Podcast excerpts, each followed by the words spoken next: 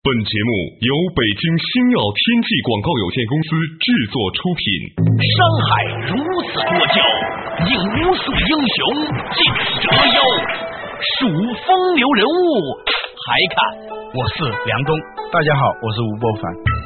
两个男人孕育五年，梁冬、吴伯凡帮你坐着打通经济生活任督二脉，东吴相对论。好戏马上开场。坐着打通经济生活任督二脉，大家好，欢迎收听今天的东吴相对论，我是梁东梁某人，对面的依然是二十一世纪商业评论主编吴伯凡，伯凡你好，大家好。在较早之前，我们谈到一个话题啊，就是这个各种卡的现象。嗯，开始的时候呢，我们只是想着发卡呢是一种某种程度上的阴谋，但是呢，实际上更深层看呢，其实发卡呀还有更宏观的一个商业计划。嗯，我们都知道说现在几乎所有的商家都在发各种的卡。嗯，那为什么大家都要发这种卡嘞？嗯，有一回我在上海的时候啊，有一次会，呃，就是搞什么品牌价值建设论坛啊，就来了好多金融企业，一半以上都是金融企业。嗯，呃，什么保险的、银行的、投资的等等。他们要做品牌，当时呢，其中有一个人呢就问我，为什么前些年这些金融企业不会去做品牌，为什么现在要做品牌？我说你把你的钱包拿出来，嗯，一打开，它就有好多好多的卡嘛。我说十年前你会不会有卡呀？嗯，很少嘛，那个时候用卡的是特权阶层嘛，是吧？钱就无所谓品牌不品牌了，都是中国人民银行嘛，是吧？但是卡就不一样了。嗯，由于有了各种各样的卡，所以好多的那些金融企业就要来做品牌。你买我的卡还是买别人的卡，这就有竞争了。嗯，所以呢，我们就生活在一个卡越来越多的时代。对，啊，你这个钱包里头经常是过两天又一张什么新的卡出现了，是吧？嗯，这个地方插个小插曲哈。啊，有一个朋友回来告诉我，他说他看了国内的很多那种别墅，嗯，啊别墅呢设计的挺豪华漂亮的，但是用起来不舒服。我说，哎，这有什么差别呢？咱没住过，是吧？他说，他在，他这个，他说他在美国啊住了一个房子，这个房子呢也不贵，在北京呢大概也就是买一个小公寓的价格，二十多万美元嘛，一百来万人民币。嗯，但是呢，说那个别墅就让他住的特别舒服，其中有一个小的环节，我说什么小的环节？他说啊，在女主人的那个化妆台的旁边呢，有个小的暗门，那个设计师呢就在里面呢做了一个很多的。小漏斗，这个漏斗是干什么的呢？嗯，有很多的小格子，嗯，把各种生活里面的卡。嗯，和账单全部分门别类，就像一个小药房的小漏斗一样。嗯，然后呢，帮助这个女主人呢分门别类，这样的话呢，女主人呢就知道说什么时候该为哪张卡来还账，嗯，什么时候该申请了什么样的卡，嗯去哪个地方购物的带什么样的卡，嗯，不是很多嘛，嗯，那这个就是叫做用户体验管理或者生活体验管理。嗯，那我觉得说这个细节我要说明我们的问题，嗯这个卡呀成为一个全人类的一个问题了，它甚至成为了一个功能，一个家庭功能的一个部分。嗯，啊，所以同样的道理，就是说现在把卡呢已经完。完全那个泛化了，但是为什么那么多企业要发那么多卡？这是我们今天要谈的问题。他发卡有什么好处？嗯，什么是金融？金融企业为什么会越来越注重品牌建设？为什么我们的生活越来越离不开各种各样的卡片？透明化时代给我们的生活带来怎样的变化？为什么说养儿防老是一种金融行为？上世纪二十年代，通用如何凭借汽车金融打败福特？欢迎收听《东吴相对论》，本期话题：金融的逻辑。卡呢，无非就是一个身份的证明，嗯，是吧？我们身份证也是一张卡，是吧？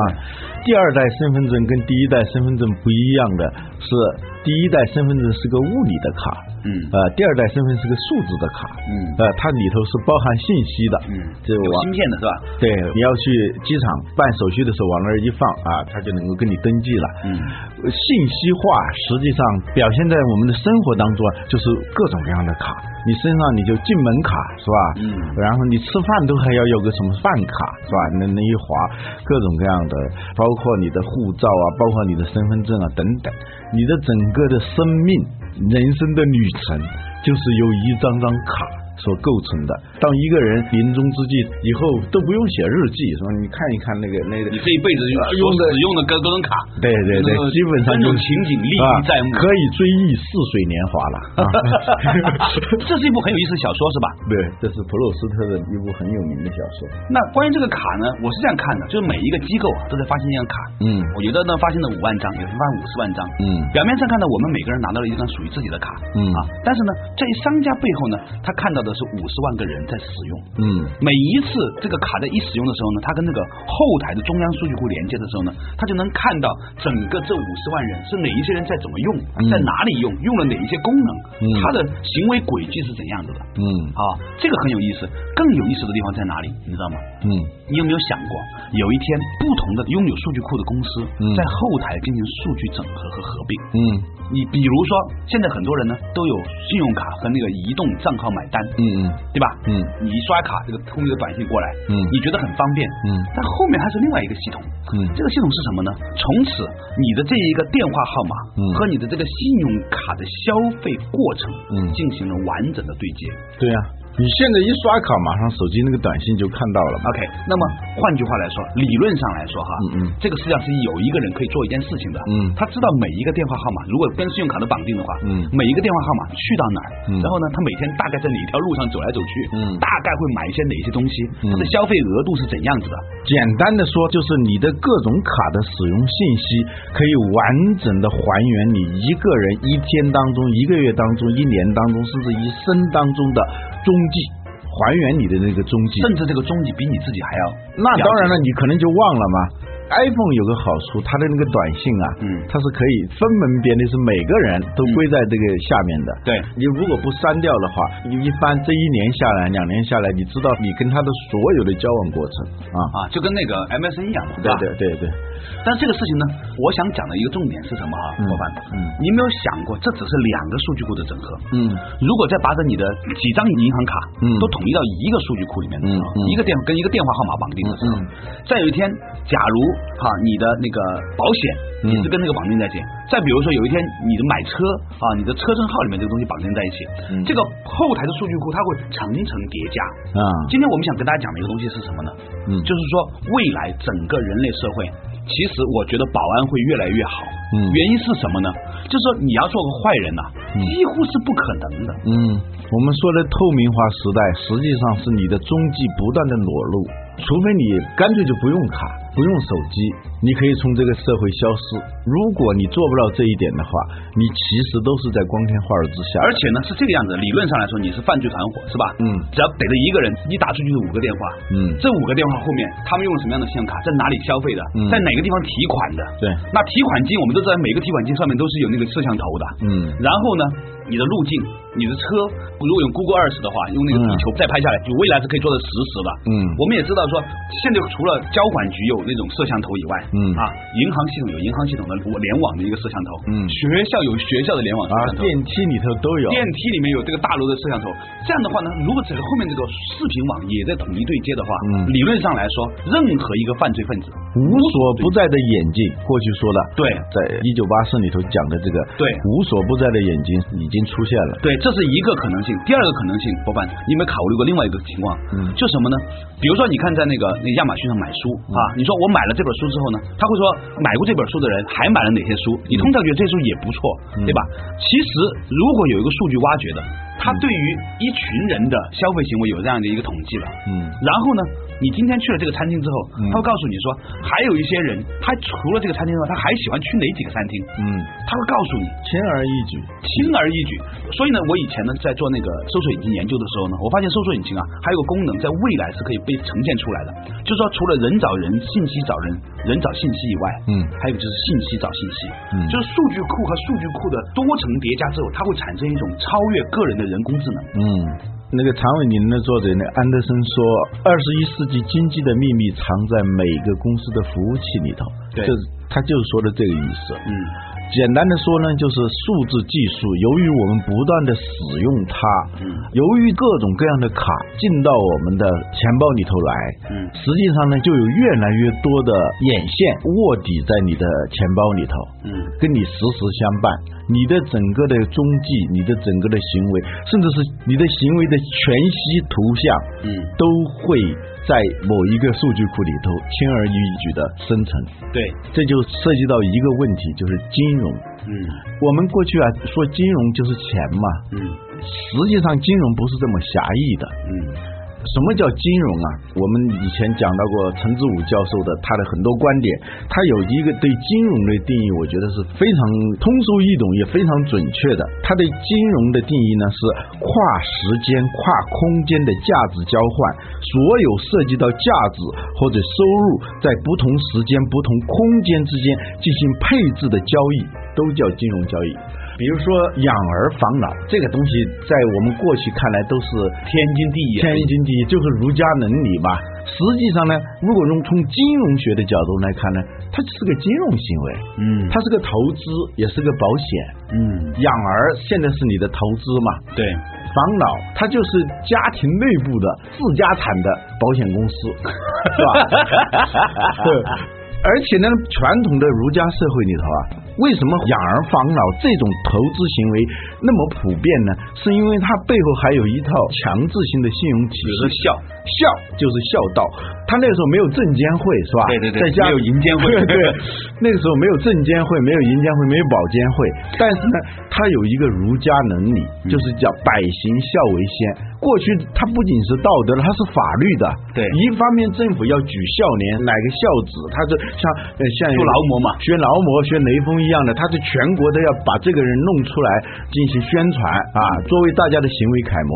反过来，如果你要是不孝的话，那就反面典型了，也要拿出来示众的。哎，过去你如果说不孝的话，是可以杀头的。对，所以呢，它是一套强大的法律和道德体系，保证了金融行为，呃，保证了这种投资行为的那个有效性，有效性，它的最终的收益啊啊！但是现在呢，就养儿防老的观念就越来越淡漠了嘛。对啊，因为你可以不用养儿，你可以把这个钱你去养平安，你可以养太平洋保险你往。那儿一投，到时候就防老嘛，还不如养套房子呢啊！对，是吧？你现在投个一百万，有二十年之后呢，你还有套房子。你现在投一百万养个儿子，二十年之后你还得给他一套房子。对，一进出两套房子。所以呢，很多行为都是金融行为。我们说的情感账户也好，社会资本也好，嗯，实际上都是一种金融行为，对，都是一个投资回报背后有个担保体系，对，自动的担保体系和自动的惩罚体系，对，这就都是一种金融行为。比如大家。凑份子吃饭，婚丧嫁娶，嗯，其实都是民间的这种金融行为，嗯，对吧？集资嘛，这个以前我们都讲到过。简单来说呢，什么叫金融？它是为了克服由时间和空间导致的支付危机而进行的那种价值交易，就都叫金融。比如说货币，那是最早的金融形式，是吧？对。货币呢，你要从家里头到一个比较远的地方去的话，你不用带着锅碗瓢盆，背着粮食去，你只要把你有的这些。财富变成货币，然后携带这个货币到另外一个地方，你就可以就方便的旅行了。这就是克服了空间中的价值交换。对，这货币是这样来的。为什么货币刚开始还很重的？还有什么金子、银子，后来就变成纸币了吧？现在纸币也看不到了，变信用卡了嘛。嗯，它实际上都是一个信息的凭证，就是让财富的信用凭证可以随身携带，那就是一种克服空间障碍的价值交换。对，后来呢，就金融越来越往后发展的话，它就主要是为了克服时间障碍。嗯，比如说你现在刚刚工作，你没有房子住，但是呢，你可能你自己认为你是有远大前程的，你到四十岁你会有很多钱，但是那个钱远水不能救近渴，何况是在未来的钱你是没法支付当前的钱，这就是一个空间障碍。但金融创新它就能够解决这个障碍，嗯，你就把你未来的财富折现成现在的贷款嘛，啊，这就是按揭，就这么来的，嗯，呃，我们常常说产融结合，实际上产融结合不是从现在开始的，很早以前，在二十世纪初期的时候，就这种产融结合已经有了，嗯，呃，我们过去老说福特很厉害，一下子起来了，开创了一个时代啊，通过这个 T 型车，可是他在二七年的时候啊，差点破产。有各种各样的原因，其中一个原因是因为通用，它生产了各种各样的汽车，而福特只有一种汽车。当大家都有汽车的时候，大家追求的是我的汽车跟你的汽车不一样，所以呢，大家就去买通用的汽车，不再买福特的这汽车。嗯，这是他遇到濒临破产、濒临破产的其中一个原因。后来我注意到，还有一个重要的，甚至更重要的原因，是因为通用它创造了一种新的金融工具。就很多人买车的时候，即使那个车已经是比较便宜了，但还是拿不出那么多现金出来。但通用呢，它成立了一个汽车金融的这种公司，就是我们现在说的这种分期付款。对，啊，就这样一个形式。这样呢，很多人呢。没有那么多钱的，他能够把未来的价值呃，贴现到现在，贴现到现在了啊，然后他就能够把这个车就拿回来开了，不用说拼命的攒钱，攒完钱了多少年以后才能买这个车。而福特呢，它没有这种汽车金融这样的公司，所以它的车虽然很便宜，也卖不掉。嗯，所以那个金融它就是通过克服了时间上的和空间上的那些障碍，使价值在此地和彼地。现在和未来之间自由的流动，这样就产生了一个非常大的方便，就是通融了。嗯，通融以后事情就好办了，这就是金融的价值，金钱的通融哈。嗯，但是呢，我觉得这也有趣哈。通用这家公司比福特这些公司更注重了在金融上的创新。嗯，所以尽管后来福特也有他的金融公司，所以你现在看过来，通用破产了。对啊，所以这个有意思的地方就在这里哈。稍微休息一下，马上继续回来的东吴相对论。为什么说金融是一把双刃剑？金融业为何会走向全能金融？平安银行推出的信用卡激活率为何远远高出其他银行？数据的挖掘和整合会给金融业带来怎样的变化？为什么说金融业的本质是信息产业？电信运营商和电子商务网站会演变为新的金融机构吗？欢迎继续收听《东吴相对论：金融的逻辑》。梁东吴不凡帮你坐着打通经济生活任督二脉，东吴相对论。坐着打通经济生活任督二脉，继续回来的东吴相对论。刚才呢，跟吴不凡呢聊到了这个金融的话题，说金融的本质就是跨越时间和空间的障碍，让钱呢能够。自由流动、通融流动起来，产生不同的价值。嗯，那这是个金融的，是不可能成为可能。对，由于存在许多空间和时间的障碍，使得很多的价值无法形成交换的话，这个棋就死了。嗯，由于金融它能克服这些障碍，把一些死棋就变成活棋。嗯啊，整个的经济的活力、个人消费的这种活力就来了。这就是我们中国人现在为什么与三十年前相比显得很有钱呢？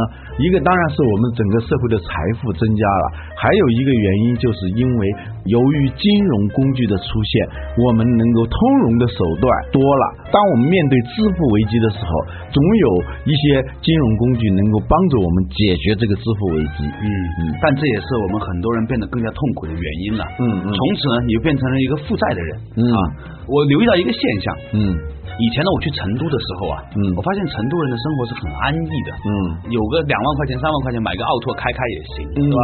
反正吃饭也便宜，住房也便宜，嗯，整个城市环境也很舒服，嗯。但是呢，过去的这一年两年呢，嗯，我跟我成都的朋友交流的时候啊，我明显感觉到，连成都人脸上也都有了焦虑的感觉，因为呢，很多人他们在买房子和供楼，对，啊，然后呢，他的心里面就隐隐约约的每一秒钟都被诅咒着，呃。就等待着这个，就是有些你有有在债务的阴影下生存的那种滋味，是吧？对呀，啊，他过去他虽然是没有那么多的钱，但是呢，有很多的闲。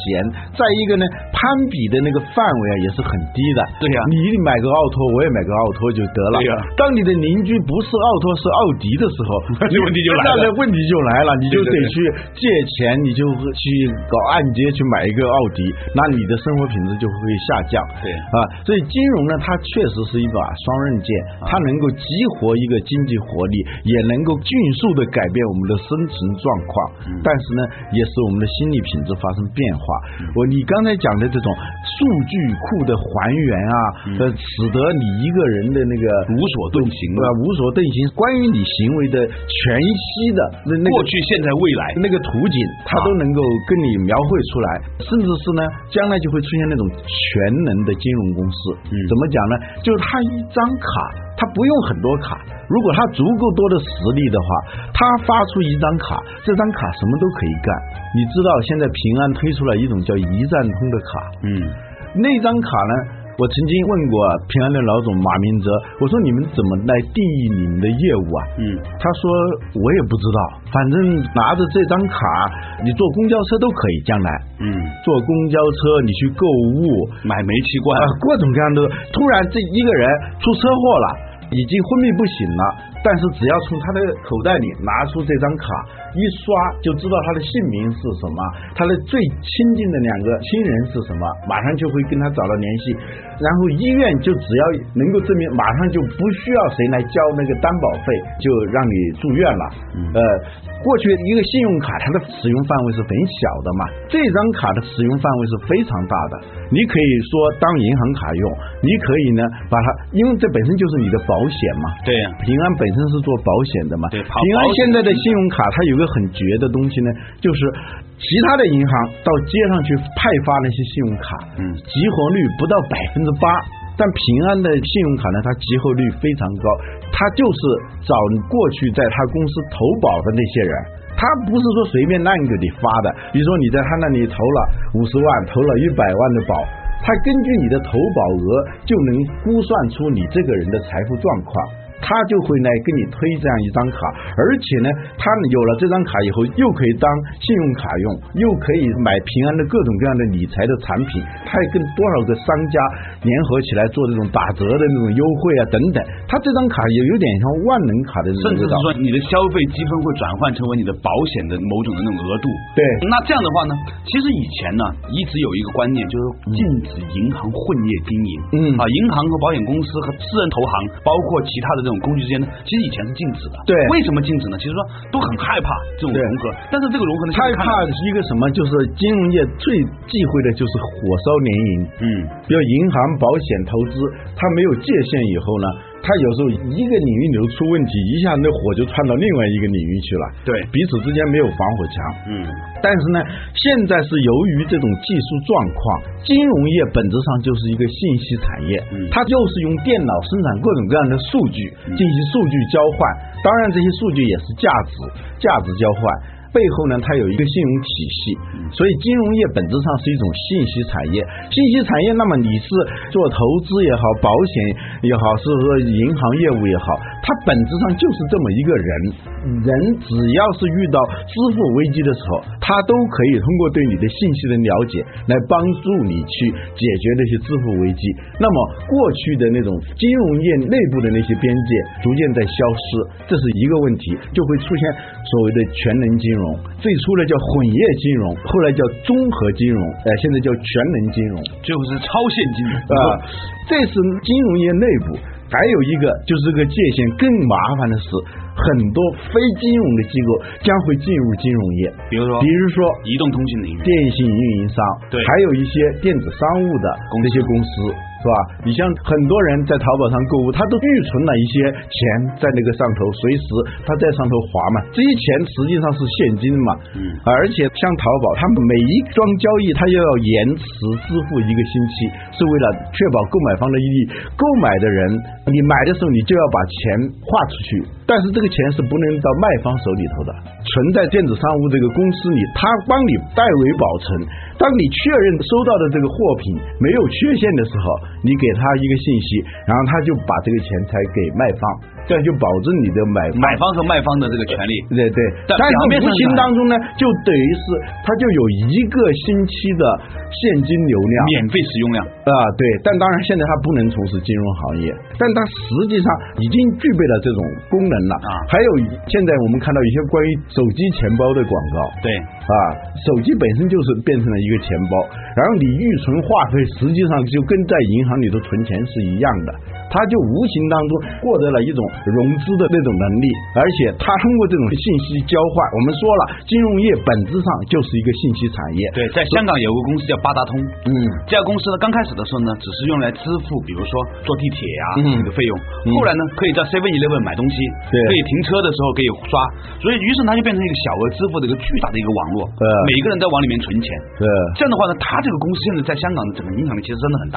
对，嗯，他实际上现在已一个方面呢，就是说金融逐渐的从非专业化变成混业经营，最后变成全能金融，这是金融业内部还有大量的这些非金融机构，他们越来越有可能。从事金融的这样一些业务，甚至包括像腾讯这样 Q 币这样的业务，对对吧？电信运营商，还有一些从事电子商务的机构，嗯，还有这些介乎二者之间的，都可能进入金融领域。虽然它现在还没有进入，但是这种可能性已经非常明显了。而且呢，完全有很多方法呢可以借道经营。比如说，再举一个例子，现在很多人都有所谓的航空里程积分，嗯，有朝一日如果有一个人出来说，我把所有的航空里程积分打通，嗯，然后呢可以跟各种奖品礼品兑换，买电影看电影票啊，买各种机票啊，甚至到一定程度的时候，还有一个买车的打折啊，诸如此类哈。